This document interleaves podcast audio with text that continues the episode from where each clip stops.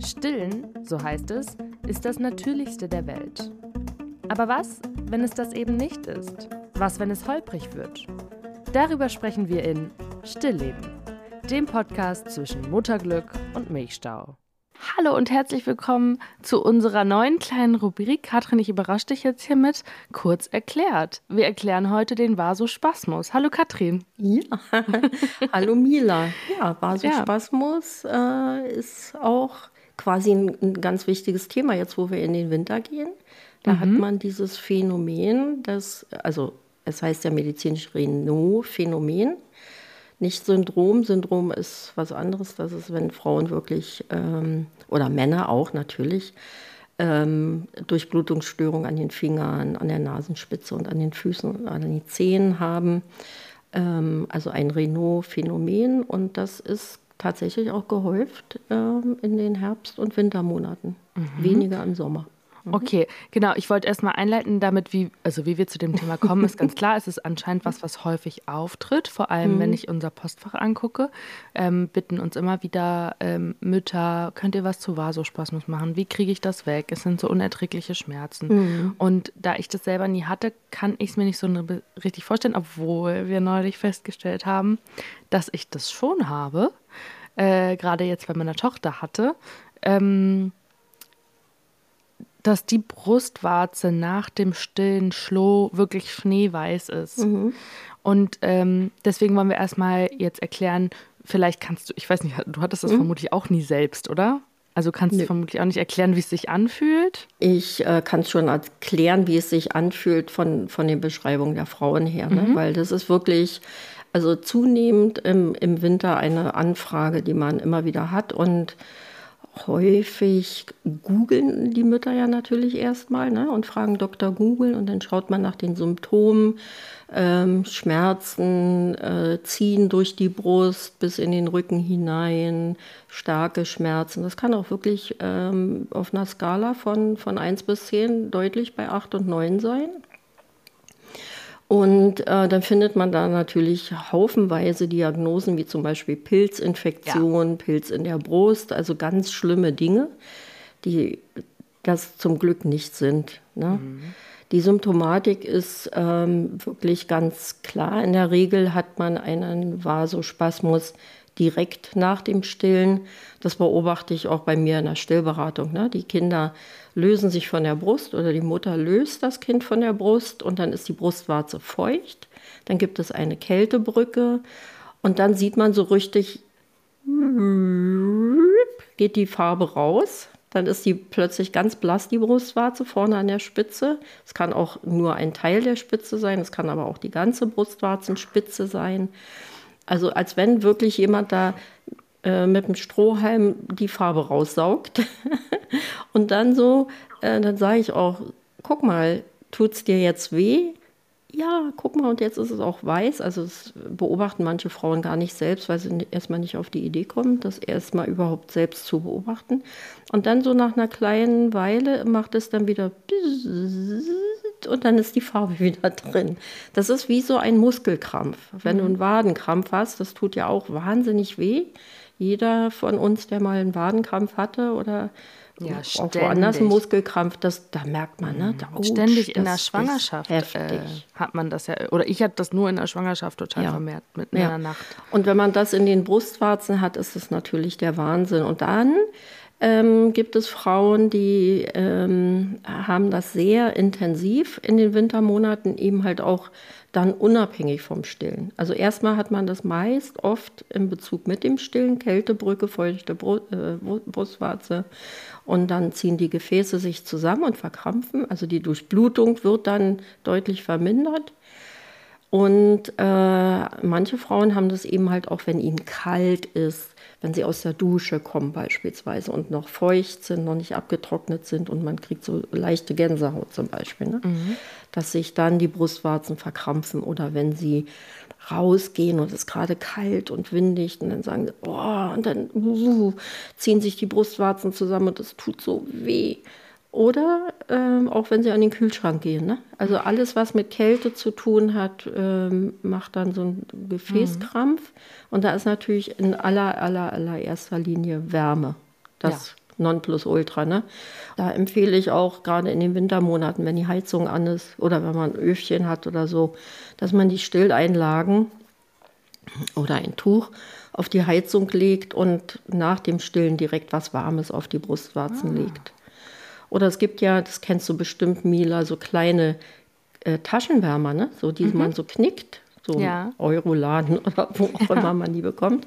Die kann man gut, wenn man, wenn es jetzt richtig kalt ist draußen oder windig oder wenn man an der Küste lebt oder so, ne, wo dann ein richtiger Ostwinter lang geht, ähm, kann man dann gut in die, ins T-Shirt legen, auch was Warmes, mhm. ne? Also nicht unmittelbar auf die Haut, sondern dann irgendwie so drüber. Ja, genau. Ja, oder so. Man, Einfach, man hat ja auch so eine äh, Brusttasche an der Jacke. Ja, oder, oder erst die Stilleinlage rein und darauf dann so was Warmes oder mhm. irgendwie so. Oder manche Frauen wickeln sich auch einen schönen, guten Wollschal um die Brust, äh, wenn sie rausgehen. Einfach, dass sie für Wärme in diesem Bereich sorgen. Ne? Okay, das finde ich jetzt ganz spannend, weil ich kenne den Vasospasmus eigentlich nur über ein anderes Thema, aber darüber reden mhm. wir gleich. Jetzt erstmal die Frage, wenn ich das habe und vermutlich hatte ich das vielleicht vorher nicht vor, meinem, vor meiner Stillbeziehung, geht das irgendwann von alleine weg? Also wenn du jetzt sagst, ne, manche Frauen wickeln sich dann Schall rum, eigentlich würde ich das gerne in ein, zwei Tagen austherapieren und dann hat sich das Thema. Also es dauert oder hat man das für immer oder kann man das gar nicht sagen? Das dauert. Ähm, also nee, das hat man auch nicht für immer. Ähm, es gibt verschiedene Ursachen. Ne? Einmal äh, Kältereiz, dann die andere Ursache äh, Magnesiummangel. Genau, das war das, was ich meinte. Vitamin B6-Mangel.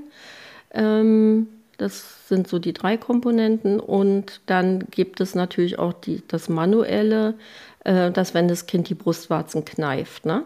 Also wenn nicht gut angelegt wird, wenn die Brustwarzen zusätzlich strapaziert werden durch Drücken, verminderte Durchblutung, Quetschen, da kann auch manuell Vasospasmus ausgelöst werden. Also deshalb ist es auch, ach so, ich habe einen Vasospasmus, ich nehme mal hier hochdosiert Magnesium, auch nicht nur Nonplusultra. Also man sollte schon wirklich erkunden, wann tritt dieser Vasospasmus auf.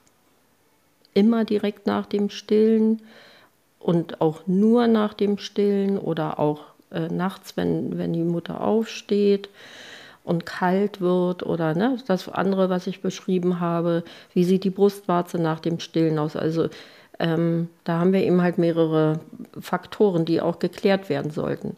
Mhm. Dann ist dieses Phänomen auch häufiger zu beobachten bei Frauen, die Magnesium in der Schwangerschaft eingenommen haben aufgrund von vielleicht äh, le äh, leichter Wehentätigkeit, aufgrund von Wadenkrämpfen. Ne?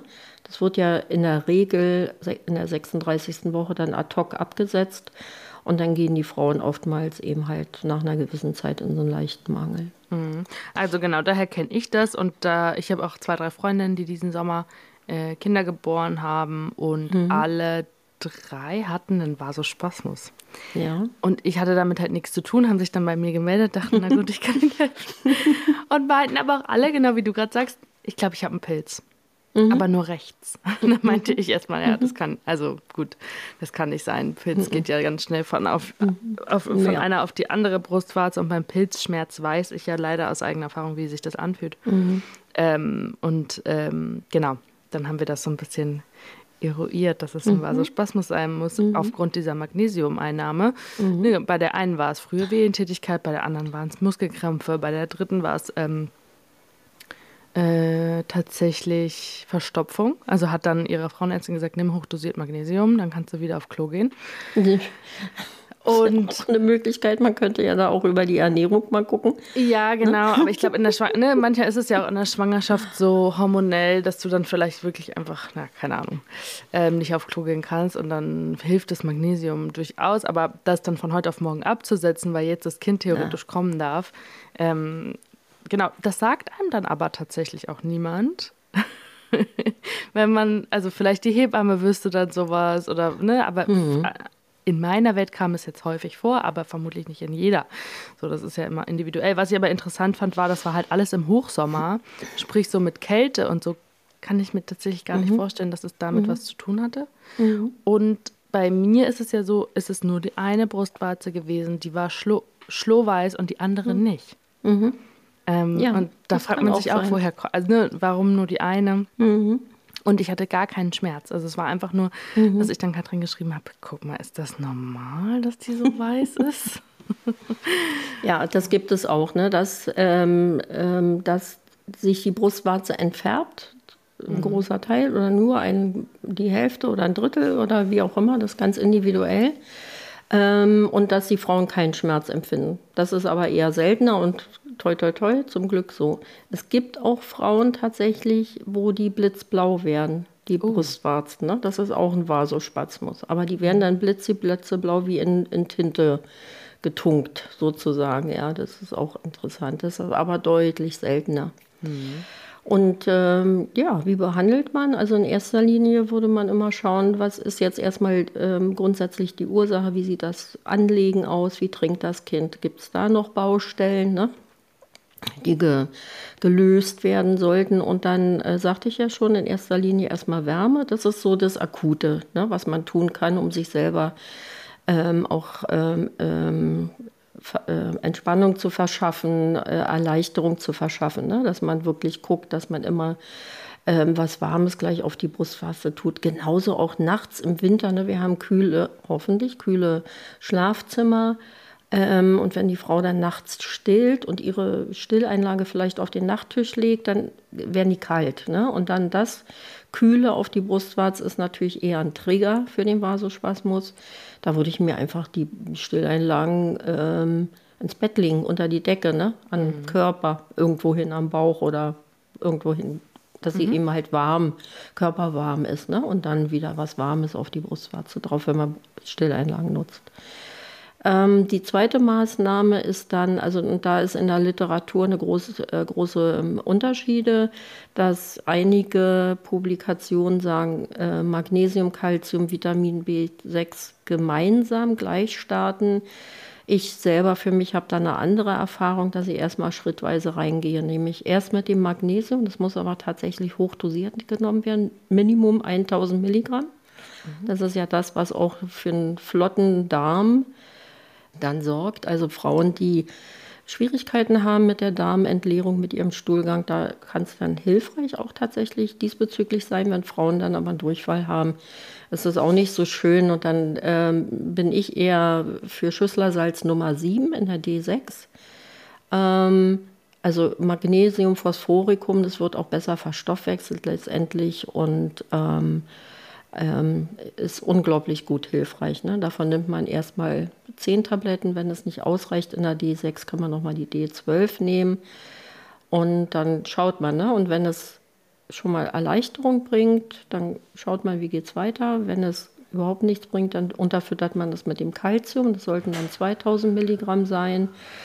Und ähm, wenn das alles nicht hilft, dann haben wir das Vitamin B6 und ähm, wenn das Vitamin B6, also es gibt noch die medikamentöse Behandlung mit Nifedipin, das ist ein Beta-Blocker, aber ganz ehrlich, das braucht man in den äußerst, äußerst, äußerst seltenen Fällen. Also wirklich eher bei Frauen, die auch eine äh, gesicherte Diagnose Renault-Syndrom haben. Also auch das an den Fingerspitzen merken, ne, wenn sie rausgehen, dass sie weiße Fingerspitzen haben. Das ist schon sehr beeindruckend ich selber in meiner äh, über 30-jährigen Berufserfahrung als Stillberaterin IBCLC ähm, habe nie Philippinen einmal einsetzen müssen. Ansonsten mhm. haben wir das immer in den Griff bekommen. Also das zeigt vielleicht auch noch mal, ähm, wie die Range da so ist, ne? Weil manche hauen dann gleich mit dem Nifedipin raus oder man liest es im Internet und man muss nicht gleich mit Kanonen auf Spatzen schießen, mhm. ganz ehrlich.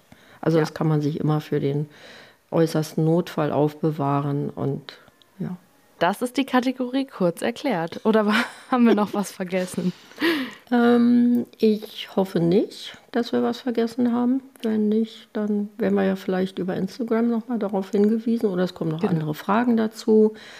Ähm, es ist auf jeden Fall etwas in Anführungsstrichen harmloses, aber mit einer äh, ziemlich intensiven Symptomatik, würde ich sagen. Ne? Das ist wirklich nicht zu unterschätzen. Das ist wahnsinnig schmerzhaft. Das tut richtig, richtig, richtig dolle weh.